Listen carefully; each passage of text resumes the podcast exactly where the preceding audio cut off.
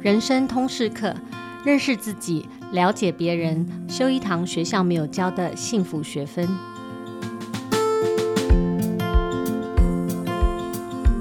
Hello，大家好，我是亲子天下人生通识课这个时段的主持人齐瑜，我也是亲子天下的创办人，还有负责人。这个节目跟亲天下其他时段的 podcast 比较不同的是这样，嗯、我们想跟家里有青春期大孩子的父母还有老师们一起聊聊比学校教的这些国英数社自考科，我觉得更重要的事哦，就是关于自我探索、自我认识、情感跟情绪管理啊、关系沟通，还有自我领导等等这些话题。那今天节目播出的时间应该有很多。高三学生正在申请学校，那家里都应该跟孩子在谈选校啊、选系啊、填志愿。那我在这过程里面特别发现哦，心理相关的学习在这几年真的越来越热门。因为我看到呃，在一份这个高中生选校常用的网站呢，叫大学问网站上，它统计它的使用者数据，发现在这个高中生的百大热门科系里面，有一个门类哈，异军突起。全国只有十七所的大学在大学部开设心理这个相关科系，可是有十四个心理科系，它进入了这个高中生百大热门的选择，占比是这个一二三学类里面最高哦。因为这个切入点，我就特别邀请了这位来宾，是这个心理门类的专家。如果爱听 Podcast 的朋友，一定常常在 Podcast 热门排行榜会看到“哇塞心理学”。那这个开播至今才两年的节目，它累计总下载数已经到两千万呢、哦？那事实上，呃，哇塞心理学粉砖好像二零一五年就成立了。今天我非常高兴能够请到哇塞心理学的创办人、总编辑还有主持人啊、大家很熟悉的蔡宇哲蔡老师。我想先请蔡老师跟大家打招呼。Hello，齐宇好，各位听众朋友，大家好，我是宇哲，很高兴今天可以来跟大家聊聊关于心理学到底是什么这样子的一个主题。对，我一直觉得心理学应该变成高中或大学生必修。我也这么认为啊。真的，我觉得每一个人如果有机会学一点心理学的话，他那个家庭幸福、人生幸福感会比较高一些，过得比较好。所以我那时候第一次听到那个哇塞心理学的时候，我第一件事情就是赶快分享给我儿子女儿，两个大学生。我也很鼓励熟悉心理天下的爸爸妈妈或者是老师都一起来听，我觉得真的是会有非常多非常多的收获。今天特别请到蔡老师，虽然蔡老师。是真的比我们有名的很多哈，但我今天第一部分还是邀请蔡老师来前情提要聊一聊，就说他当时为什么会出来创办这个哇塞心理学，做这个心理学科普的这个工作。对，其实一刚开始我在学校里面，我也会找学生一起去写心理学的科普文章。那为什么要写科普文章呢？其实刚开始的念头是觉得心理学这么有趣，我们当然要让越多人知道越好啊。嗯，你怎么可以把心理学这种东西都关在大学里面？对。那久了以后呢，我也开始就是会去做一些演讲哦，包含是因为我的核心的专长是做睡眠哦，所以会做一些睡眠的讲座。那我就开始有一个念头是。其实这些专业知识在发现到现在已经很久了，诶，为什么我在出去做讲座的时候，大部分的人都还一副啊，这是什么东西？第一次听过。对，嗯，所以我我就觉得说，哎，知识的发现不就是要让越多人知道越好吗？因为它就是要让我们的生活可以更好嘛。所以你会需要有更多的人去做这样子的一个知识推广的工作。可是，因为我们在大学里面，我们受限于我们要做的教学研究服务哦，所以每个大学老师其实也都很辛苦。然后在这种情况底下，就没有人没有足够的资源跟人力去做这一块哦，就是心理学推广的部分哦。所以后来我就慢慢就越做越多，做到最后就好啦。那我就来全职做心理学推展这一块哦。那我我觉得这对我来讲是回到初衷啦。哦，因为我一刚开始会之所以会念心理系，其实是我觉得跟大家分享心理学真的是一件非常有意思的事。你是正统心理系吗？就是说大学呀、啊，然后一直到博士都是念心理系的学生吗？我大学开始就念心理学没有错，可是我大学之前、嗯、我其实是念五专的，嗯，那时候我是念电子科哦，真的，啊对，所以很多人会觉得说，你为什么会从电子科跳到心理学呢？对对对，当时我家里面父母亲也非常不谅解啊，啊，你心理学，你为什么要念念这种不知道要做什么工作的一个科目？嗯，好，不过也可能是年轻气盛啊，我当时就觉得说。啊，反正我任何的专业，我只要学得好。我应该都可以养活自己吧？哦、嗯，以前就是这种年轻气盛的想法，所以说不管，我觉得心理学实在是太有趣了，我一定要念心理学。嗯、哦，所以当时我专科毕业以后，我就用了一年的时间准备，我就考插班考试，嗯、然后插班考试就考上了心理系嘛。那后来就心理系、心理所，然后博士班。就是这样一路的完成，所以你说是典型的，也其实也算典型啦。不过进入心理学之前，哦，那其实并不是一般我们是从高中开始学习的。嗯，那其实今天本来哈，我安排这个蔡老师来，想跟大家聊一聊，是说，哎，大家认识一下心理学，然后还有心理系这个学门啊，大家很热门，想要念。它背后到底这个脉络到底是什么？可是因为这两天发生了一个对轻师生这个、嗯、呃领域里面蛮蛮重要的一个新闻事件，我特别想请蔡老师一起来聊聊。所以我想先岔题啊，先请蔡老师来跟我们分享一下。因为前两天台中一中发生呃老师跟学生好像互相飙骂的这个事件，被学生这个录影然后 po 上了 YouTube，然后大家就看到那个现场哈。呃，不管是老师或者是学生，在情绪上都有呃很激动的部分，然后就有很多的讨论。那我想先，因为现在事件还在演变当中，我们也没有作为观众，我们也看不到全貌。我们先不去谈论说到底谁是谁非啊，谁应该跟谁道歉这件事情。可是我想，呃，那个处境是，嗯、呃，轻师。常常会遇到的，也就是说，当你自觉被呛的时候，到底怎么办？在现在这个权威的状态已经跟以前的时代不一样的时候，你作为一个老师，作为一个权威者，你遇到尤其现在的青少年哈，他们这样的挑战你的，不管是专业知识领域或者挑战你的这个呃命令或地位的时候，你到底该怎么自处？这个情绪来的时候，你到底应该怎么应应这样的事情？所以我特别想先请问一下专家。蔡老师自己有被呛的经验吗？其实一定有啊，怎么可能会没有？我印象中，在我刚开始教书的第一年，就有一次被学生抢哦。不过没有这一次这么严重啊。那一次的情况是我在教一门科目，然后第一次期中考，那期中考完，其实大家成绩都很差。那期中考前，其实我有宣布，我们有选择题跟问答题嘛，那各占比是多少？那结果出来，我我就看啊，怎么搞的，成绩又这么差？那我心想，好吧，我要大发慈悲一点，我不要让大家分数这么难看。好，所以我把选择题跟问答题的比例换了一下。好，比方说本来是五十五十，那后来因为大家选择题的分数都比较好。那问答题的分数又比较不好，好，所以我就把选择题变成百分之六十，问答题变成百分之四十，好，所以既没有改变学生的答案嘛，只是比例上调整，而且比例上调整之后，大家的成绩都变好了，这是很善心的那个，对，很善良的老师才会。所以我当时觉得我这么做真的是太 棒了，都为学生想，对，对，结果。我宣布完以后啊，就有一个学生回去就非常不开心，写他的部落格，然后就说：“老师怎么可以这样？跟以前的做法，明明已经讲好百分之五十跟百分之五十了，你怎么可以这样随便的变换呢？”对，因为啊，虽然大家的成绩都变高了，但是排序改变了哦，所以有一些人他可能是本来是第三名、第四名，但是因为排序变化的关系，他可能变第六名、第七名。嗯。对，好，那我看到这个学生的文章，我就很生气啊，说啊，明明大家的分数都提高了啊，我也没有对你们怎么样啊，这样不是很好吗？那你为什么要为了这个排名下降一两名在那边争执呢？对对，没有必要嘛。对，所以我一刚开始看到他的文章，我非常的生气。嗯，哎，所以如果在当下，如果当下发生在课堂上的话，我很有可能也会跟学生起冲突。但是啊，当这个事件。我回去一两天，我的情绪慢慢停下来之后，我就开始在想，我觉得是对的吗？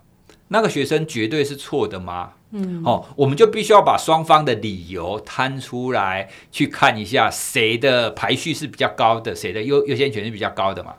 那到最后，我想不对，因为百分之五十跟百分之五十终究是我一刚开始就宣布的，终究是我改变了游戏规则。那改变游戏规则这件事情是合理的吗？是对的吗？好，那我最后给我自己的答案是我错的比较多。嗯，我不应该这样子突然的改变游戏规则。好，所以我的做法就是在下一次的上课，我就直接在课堂上道歉。嗯，我就跟大家讲说，对不起，我不应该这样子改变规则。对，那后来呢？那个学生后来跟我是一个非常紧密的师生关系啦，我还指导他做硕士论文等等等等。不过这些事情都不是在当场，对不对？对，嗯、所以。在那个事件之后，我的一个非常重大的启发是，你千万不要在情绪的当下去处理任何的事情，嗯，因为那只会让这个事情变得非常的糟糕，嗯，因为冲突一旦发生，其实对双方来讲就不会有谁赢谁输啦，一定是双方皆输，对。那像这一次这个案件，我们后来看了一下。真的有谁赢吗？其实没有任何一方是赢家，哎，反而是大家都是输家。嗯、大家对这整个的教育现场。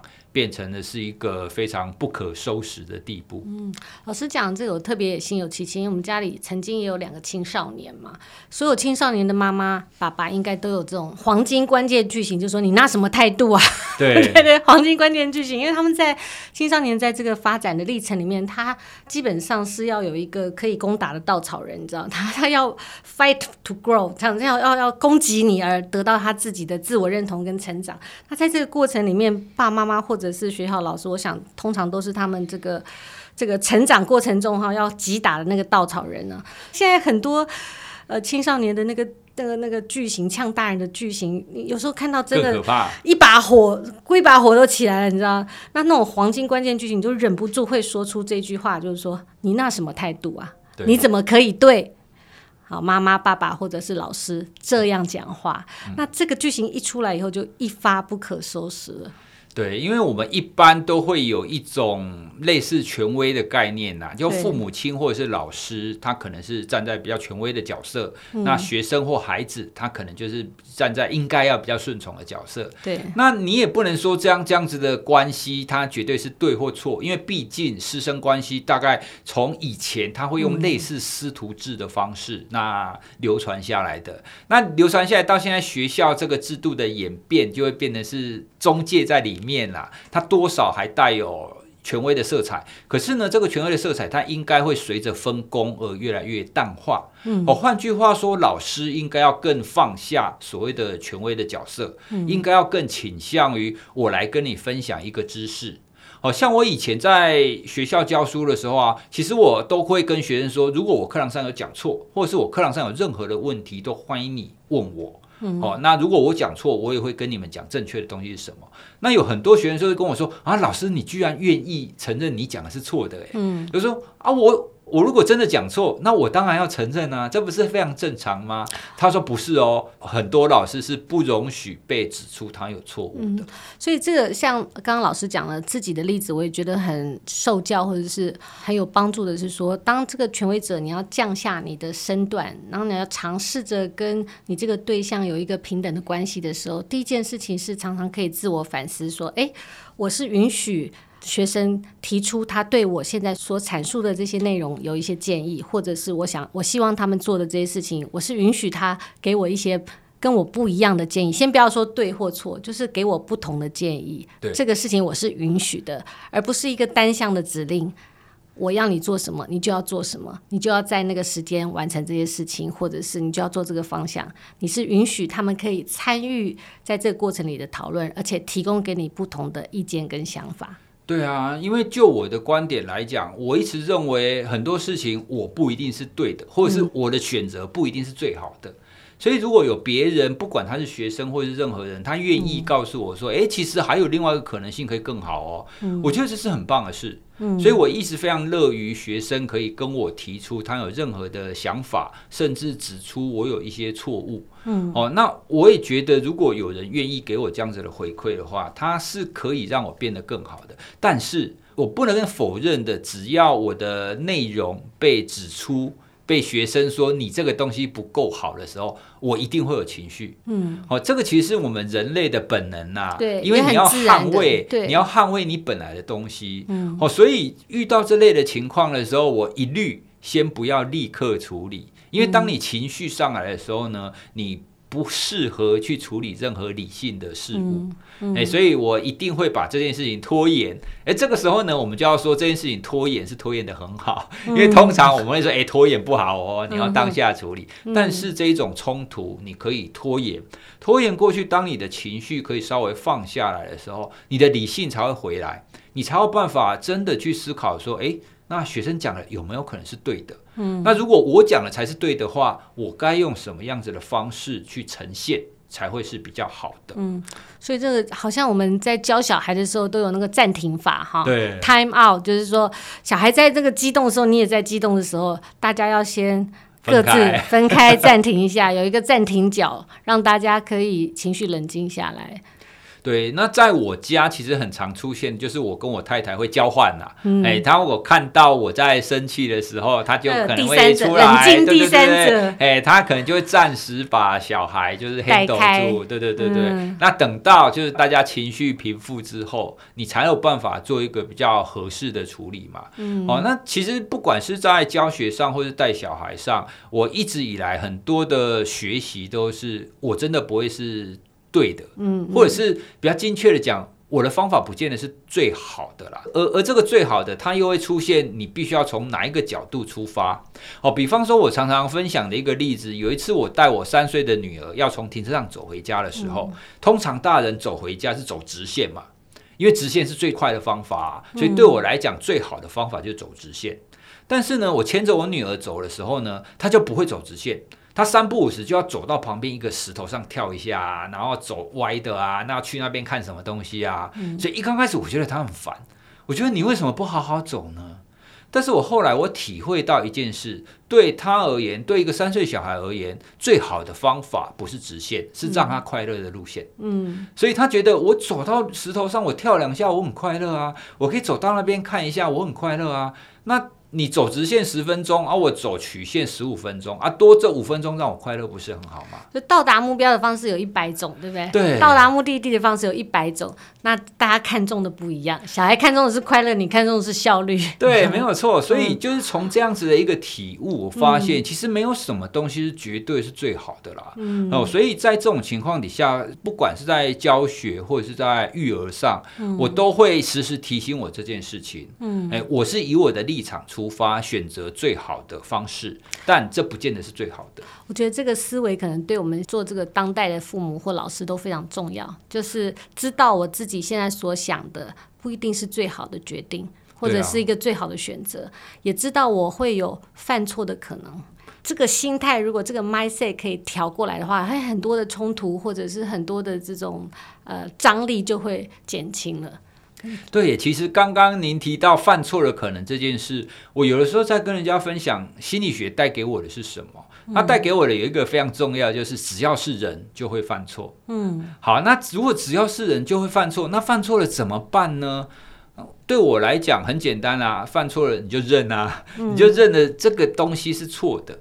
但是认的方法，它可能又会有很多不同巧妙的方式。嗯、比方说，你怎么跟学生承认你的错误？你怎么跟孩子承认你的错误？嗯、你怎么跟你的伴侣承认你的错误？嗯、哦，这个才是你事后要更去思索，你怎么样去承认错误这件事。嗯，好、哦，所以倒不是说你死不认错还是怎么样才是最好的，嗯、认错才是最好的方法。只是你必须要去思考。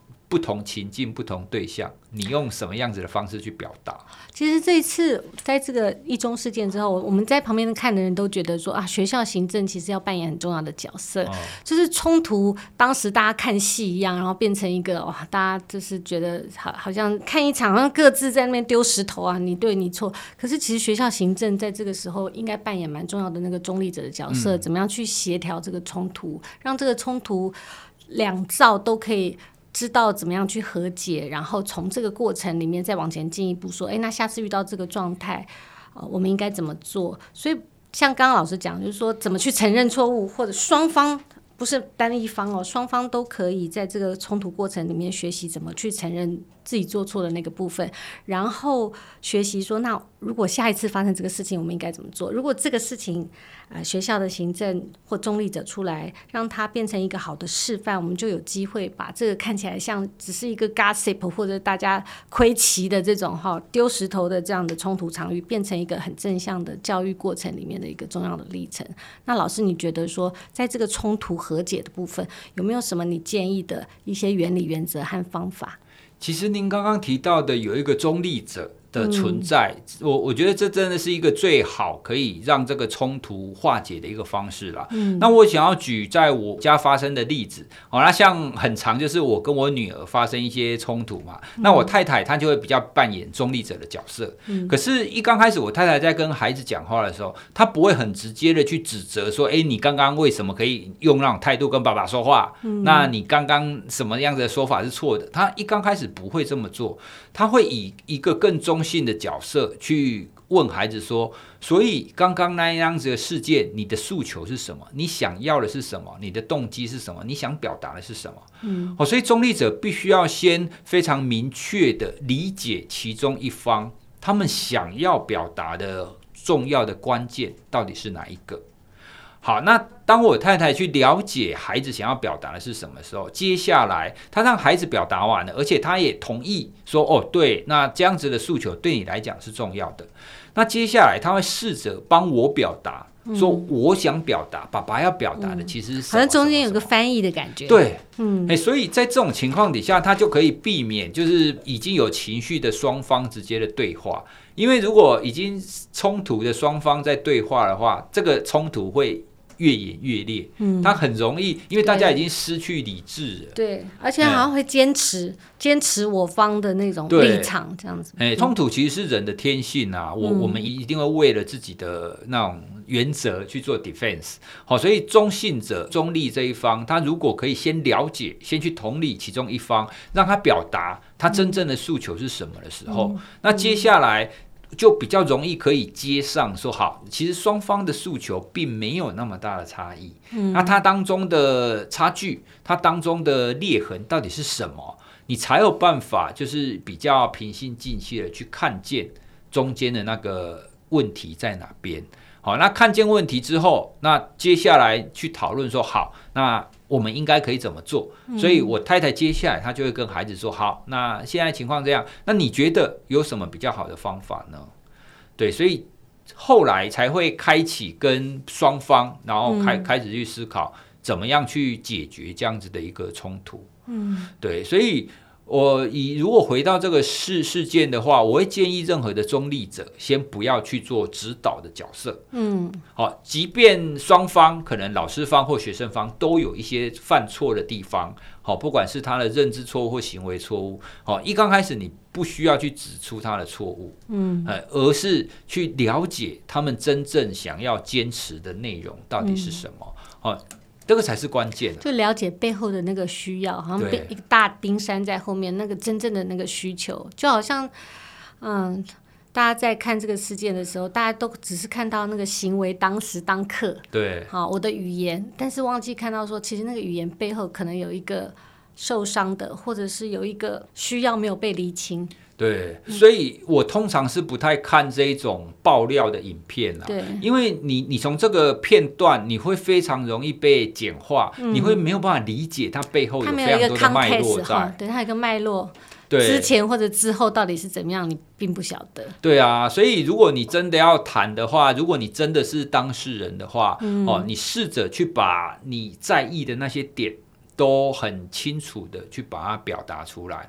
那可是当你的事件演变成你在站态度的时候，说学生不应该用这种态度，那老师也不应该用这种态度。哦，当在讨论态度的时候，就已经进入一种冲突无法收拾、没有办法善了的一个地步了。哎，所以在任何的冲突底下，真的要先让情绪冷却下来。嗯，哦，那要注意自己，不要落入那一种，你不是在争执事件本身，而是在争执对方的态度这件事。嗯嗯嗯。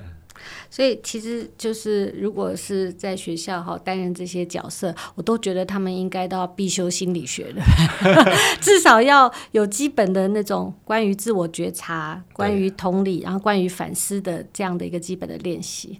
对，其其实我也很想要跟所有的老师分享，师生关系其实一直在改变的。对，因为在我们以前，我我当学生的时候，那个是一个极端权威式的哦，所以我们每一个人，其实当我们当老师的时候，大部分都没有人真的教你你要怎么当一个好老师。嗯，哎，甚至当一个好老师的典范，这个典范也是不断的在改变的。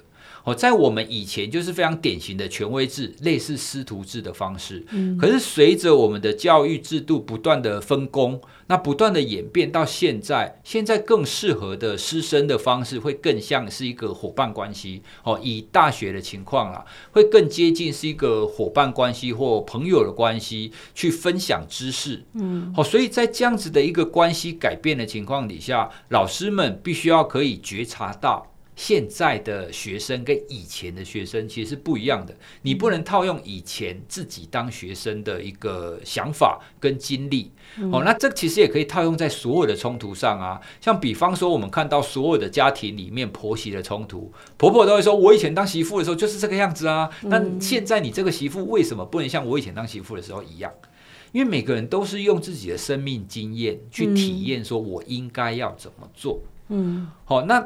这也不是说绝对对或错，只是我们必须要去理解社会改变快速的情况底下，嗯、所有的关系都是快速的在改变的。对，哦，所以我才会导出刚刚我说的那一件事情。我不一定是对的，我不一定是最好的，嗯、因为情况一直在改变，嗯、所以我也必须要不断的学习。所以我当时在看这个台中一中的案件的时候，我都觉得啊，其实不应该去讨论个案，对，因为它是一个。旧系统跟新系统的冲撞，对，没有错。所以大家今天解决了这个个案，还会有陆续的个案出来，因为它其实是要两种不同的脉络在对立着，然后要学习要彼此相处，融入在学校这个情境中。我觉得在家庭里也是一样。对啊，我常常想，嗯、呃，没有一个老师是一刚开始就想当坏老师的。对。大家一定都是想要扮演好自己的角色，对，好，那到底是怎么样走歪了也好，或者是现在做的方式跟这一群学生可能没有办法对上，哦，那这个都是会有需要很多的时间去厘清它背后的这些原因，这样才能解决根本的问题，而不是直接去说谁对谁错，谁要被谴责或者是谁要被离职之类的，对，哦，那这些我们我们在事件发生的当下，我们都不应该做这样子的判断。嗯，因为你解决你 KO 了一个个案，接下来还有其他的个案会出来，对，所以应该还是从系统面的观点去看，说，哎，到底发生了什么事？那我们可以，嗯、呃，怎么样从系统面的提供解决的方式，去接住这个老师受伤的老师和接住这个学生。学生，嗯、我觉得这个可能是在我们在谈这个呃台中一中的案件里面，我觉得大家应该要有的这个态度。那我。岔题谈了这么久，把这个事情终于谈完，但是我还是呃回到我们邀请蔡老师来的主题。我想请蔡老师简单跟我们介绍一下，如果你家里有真的对这个心理学或者是相关，现在这个心理学是在社会跟心理的呃学群里面嘛，对然后它里面有心理系啊，也有智商辅导啊，有社工啊。那老师可以简单介绍一下这个脉络，或者说呃，对于家里有这样兴趣的孩子。他应该要有什么样的基本认识？好，那其实大部分喜欢助人工作的，的确就是这三类：智商辅导、心理跟社工。对，好，那心理其实大部分人比较会搞错的是心理的这两块啦。嗯、简单的说，如果你是对人的心智，那你怎么用科学的方法去理解人为什么会这样，人为什么会那样的时候，嗯、那么你就比较适合念所谓的心理学系。哦，因为其实心理学系它并不是为了要让你助人而出现的。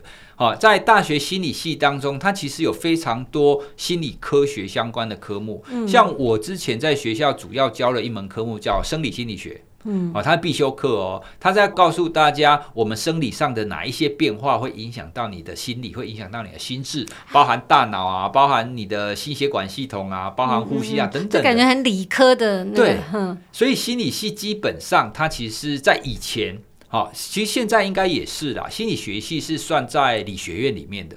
嗯、哦，在更早之前，心理系是要必修，对，第三类组跟医科是同样的。对，我们以前还要修微积分，嗯，跟物理的数 A。对，所以大大家如果从这一些科目跟这些内容，你就可以比较知道所谓的心理学系，它主要是学的内容。嗯，那智商辅导呢，可能就比较类似。很多国高中生想象的心理学，嗯哦，就是有一个温柔婉约的一个老师，嗯、哦，他愿意可以听你倾诉，然后他可以用一些比较有逻辑的方法帮你抽丝剥茧，嗯、给你提供一些建议。嗯、这个可能就比较偏向是智商辅导他们所学习的，而这也是比较是一一类组的部分。嗯，哦，所以如果大家想要对心理学就是有一些学习，进一步在大学里面学这方面的话。你可以先从这两方面去思考，你是比较希望科学性的去了解人为什么会这个样子呢？还是你更想就是对助人，然后对怎么样可以帮助另外一个人做最好的、最合理的一个思考？好，那这个就会比较偏智商辅导。嗯，哎，所以这个大概是比较容易。社工又是另外一个脉络，对不对？对，社工，老实说，我觉得社工是比心理学更辛苦的一个地方。他不仅要学习一些基本的心理学，他也会需要知道我们整个社会体制。它到底是怎么运作的？好，如果在我们实际的场域的话，比如说在精神科当中，心理师他是针对就是精神疾病个案个人，嗯，但是社工师他必须要针对家庭，嗯，好，他要帮助系统，对，他要帮助这个家庭，嗯，然后。国家有什么资源，医院有什么资源，可以帮他们做一个整合。好、嗯哦，所以社工师其实从这个层面来讲，他是比心理师更辛苦的啦，因为他要面对的人是各式各样、不同阶层的部分，他就要扮演一个整个把系统串起来的角色。哎，所以这个部分呢，可能大家也要想一下，你是希望针对个人，还是你是希望针对整个群体？当什么样的人适合念心理系？我当初我自己认为我念适合念心理系的时候，当然第一个想法是，我觉得我对人的各式各样的想法、行为为什么会这样？为什么会那样？我非常想要知道为什么大家会有那么多奇奇怪怪的现象，包含我自己，我也非常想要了解我自己为什么会这样。可是呢，当你出现这个起源之后，你不能只有这个起源。因为我遇到非常多来推真面试心理系的，大家都说我很想要了解自己，对对，所以我接下来我就问第二个，嗯、好，那既然你这么想了解你自己，你曾经做过什么事来了解你自己吗？嗯嗯、好，那我跟大家分享，我最后为什么可以从专科毕业，我那么决定，嗯、那么确定我适合念心理系，因为我当时出现这个想法之后。我就去图书馆借了一本大学的心理系用的教科书，嗯，因为我当时告诉我自己说，好，既然我觉得我对心理学感兴趣，那我就去找一本大学心理系的用书，我来读看看，嗯，如果我全部读完了，我知道他们在学什么之后，我依然感兴趣。那就代表我应该是真的对这方面感兴趣吧，而而不是一个很表浅的一个想法。这个好适用于各门类哦，要对推真的学生们都应该把它听进去。没有错，所以我当时我就是借了一本很厚一千多页的教科书，我三天就把它看完。嗯、哇！然后我在看的时候说：“哇，这个实在太厉害了，这太有趣了！原来心理学还有这个部分。”所以我越看越兴奋。嗯，好，所以看完之后我就决定我很适合念心理系。那所有的来推甄的高中生，我也都会问他类似的问题。如果你这么想要了解心理学，你读过什么？嗯，好，所以当然有一些大，应该说大部分的学生啊，他们都没有办法说出他到底想要了解什么。好，但是我可以发现有少数的学生，他真的曾经做过哪一些学习。好，那这一种在我当时的评分下啦，我当然就会给他比较大的 credit 嘛，对不对？嗯、因为话大家都会说啊，你每个人都会说我对心理学很感兴趣啊，对但是你是不是曾经做过什么？你总不可能是你要推甄之前才突然对心理学感兴趣的吧？而且不只是就是说每个人都说啊，我很想了解我的星座，对，对这个很有兴趣。这个又会有很多心理学的迷失在。对对对对对，就就是想要念心理系。那如果今天对于那个呃想要念心理系的学生，呃，那他们对于未来职业的这些好奇，那你会给他们什么建议？比如说啊，大家心理系毕业都可以当心理师吗？那不当心理师要做什么呢？嗯，对，其实这个问题一直在我在教书的时候，其实就是这个样子。我通常的回应是，心理系心理系所毕业，当然有它比较跟心理学直接相关的职业啦，包含是心理师哦。不过要跟大家说明一下，心理师你必须要念研究所毕业，嗯，而且要实习完，要考执照，对不对？对，所以并不是大学毕业就可以。最直接相关的当然是心理师。现在还有很多我们在工程界做人因工程设计，在做实验者体验设计的，好，比如说一个产品。或者是你的软体要怎么写才会让人觉得好用？哦，就界面型的。对对对对，对这个其实也是跟心理学相关的。嗯、哦，所以这一种大概也是很直接相关的这一些应用。哦，现在 UI UX 对对对，很多都是心理系的对毕业的人去做。对，因为这一种它就是很直接是行为科学嘛。嗯、我们人为什么会这样子点？像脸书，它现在后台也有一个叫 A A B Test。对对对，对，哦，它它就是让你放两个不同的版本，看人比较喜欢哪一种嘛。嗯、这个也也是在心理学实验法当中我们很常做的。嗯，哎，所以这个这这些大概都是比较直接相关，然后还其他还有跟人知啊相关的。可是呢，大家如果想要不是直接相关的。那我会觉得大家需要去思考说，你念心理学的初衷是什么啦？我一向不认为说你在大学念一个科系，你将来的工作一定要跟这个科系直接相关，因为这个其实是不切实际的想法。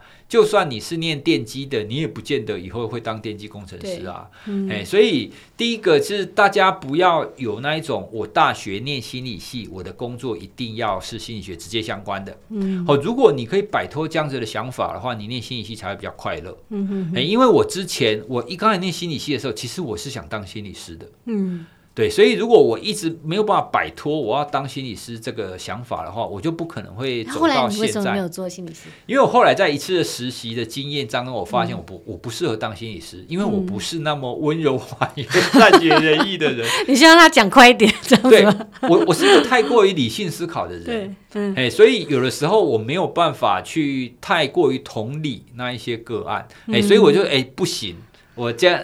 这样子的特质是不能做这件事。心理是要有同理心啊。对，所以我我会觉得你会在学习的过程当中，你会不断的觉察你自己啦，你适合什么样子的道路。哦，所以如果大家在学习的你要进心理系之前，你就要先考虑出路的话。那这一种，我通常会建议你不要把出路这个 priority 放太高，嗯、因为它一定会改变。嗯嗯嗯嗯，对呀、啊，现在变化那么大，对不对？对。那另外一个，嗯、如果你不是心理学直接相关，你可以怎么赚钱呢？这其实也是我现在在做的其中一件事。好像是很多人会说啊，你大学老师，你离开学校，你不教书，你又不是心理师，你到底，你会不会害怕？对，家里还有两个小孩。对，那我我我就是在做一个类似实验，或者是做一个探索。嗯，你心理学知识到底可以拓展到哪里去？嗯，我们在学校，我们常常会说，大家都需要心理学，大家都要学一点啊，心理学对我们很好啊。那既然大家都要，为什么它没有办法变成是一个可以帮助专业者生存的一个方式呢？哦，因为。我从以前都在观察伯克莱的书，每年的年度排行榜，它前几名一定有心理学相关的书。嗯、对对啊，所以如果需求在，那市场在哪边？嗯，那就等于是你市场，你必须要有人试着去摸索出来，嗯、你你要怎么去接通在它这个天地线？哎、嗯欸，所以这个是我现在在尝试的地方啦。哎、欸，所以还是回到我一刚开始跟大家分享的，我的那个很狂妄的想法。如果你可以把这个专业学好的话，嗯、你会开始去思考说，这个专业没有人比你更了解他怎么在生活上去应用。嗯所以你要怎么透过这个专业可以直接变现？事实上，只有你自己才知道，因为每个人适合的方式是不太一样的。哦，所以你问别人，别人给你的答案也是根基于他的经验跟他的观点，他不见得会适合你。就像我的演讲风格，如果我去找任何一个非常会演讲的人模仿他，那也不会适合，嗯，因为我们每一个人的个人特质都会有太大的差异。你念心理学的时候，也没想过你有一天会主持 Podcast，变成我媒体同业跟竞争者这样。没错，我一直有很大的对啊一个心理学家来来认知我自己的身份啊。可是现在的确越来越被人家认为是一个媒体人的角色，对，对，这个一刚开始不太习惯，不过也的确是。你必须要去觉察你的身份开始会有一些改变，嗯、跟着你每天或每个月持续的学习，嗯、你在改变，所以很多身份都在改变。哦，所以回到我们讲的职业啊，其实我一直推荐大家的是，不要去问说你应该要干嘛，不要去问别人这件事，你应该问你自己，你到底想干嘛？嗯，哎。你要问问自己才有用嘛，不然你很多人你从事一个大家看起来很羡慕的工作，但是你又不快乐，那又何必呢？对，嗯，其实我也遇到很多这种这种例子啊，他当一个老师，哎，有很稳定的工作，可是他不快乐，嗯，哎，所以与其这样，你何不从一刚开始就从你自己出发？你念心理学的的初衷是什么？而从这个初衷，你开始去不断的学习，不断的去了解，说我可以应用在哪一些层面，这样子才可以找到你专属于你自己的道路，而不是别人跟你讲你应该要怎么样。那万一别人讲错了呢？谁为你的人生负责？对，谁要为你负责呢？终究你还是必须要为你自己的选择负责。那既然这样，为什么不一刚开始你就循着你的初衷去找？嗯，今天真的非常谢谢蔡老师，作为一个那个粉丝，啊、粉丝能够听到蔡老师不仅是呃他在分享他对所有对于心理这个专业，或者是对任何专业有兴趣的高中生，或者是对呃选系、选校、选职场哈，我觉得他的提供非常好的建议，不要去问人家。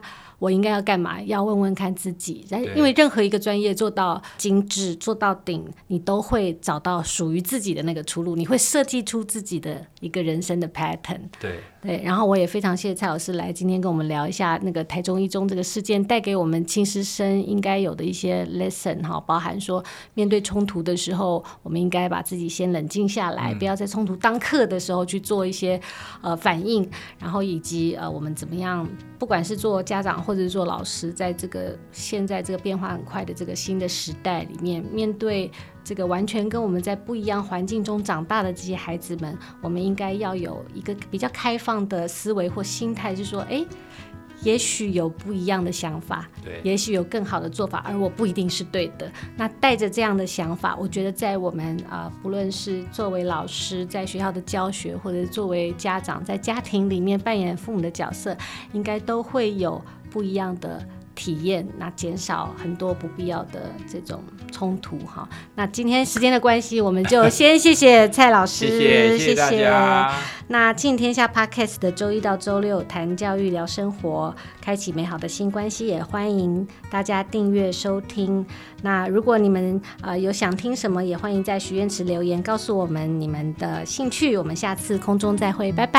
拜拜。